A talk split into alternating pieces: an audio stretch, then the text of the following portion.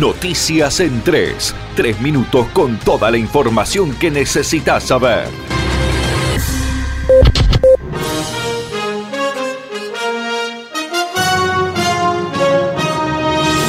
La canasta básica aumentó otro 2,5% en octubre y una familia necesitó más de 35 mil pesos para no ser pobre.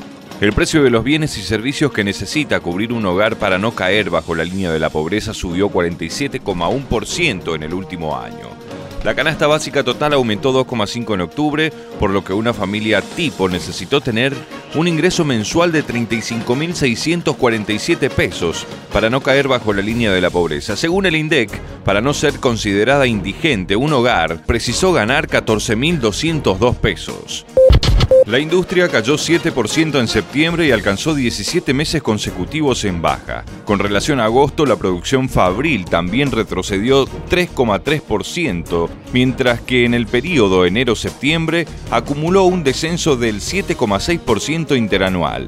Los sectores más afectados fueron la industria automotriz, con una caída del 25,7% interanual, la industria química 12,1% y la metalúrgica 8,1%. El nivel de producción se encuentra en el escalón más bajo desde el año 2009. Los datos muestran el delicado estado de la industria que se agravó aún más con la volatilidad cambiaria registrada en agosto, reflejada en una menor demanda interna, mayores costos y fuerte deterioro en la cadena de pagos, advirtió la UIA presentaron a Herrera Aguad nuevas herramientas colaborativas. El vicegobernador recibió en su despacho a referentes de la empresa internacional y Educando, socio en español más importante de Google for Education en español y en Hispanoamérica, que acercan ideas y propuestas para considerar en el camino la modernización educativa ya iniciada en Misiones.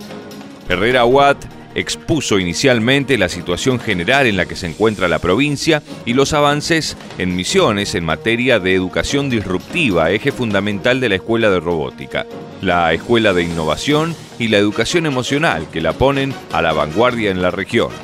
Daniel Manfredo explicó que la empresa y Educando lleva cinco años de experiencia en España y en sociedad con Google decidieron desembarcar en Hispanoamérica. Estamos en esta provincia porque registra al menos cinco años de importantes avances en salud y educación, lo que consideramos son las bases para un verdadero desarrollo y eso es lo que atrapa nuestra atención, indicó el gerente comercial.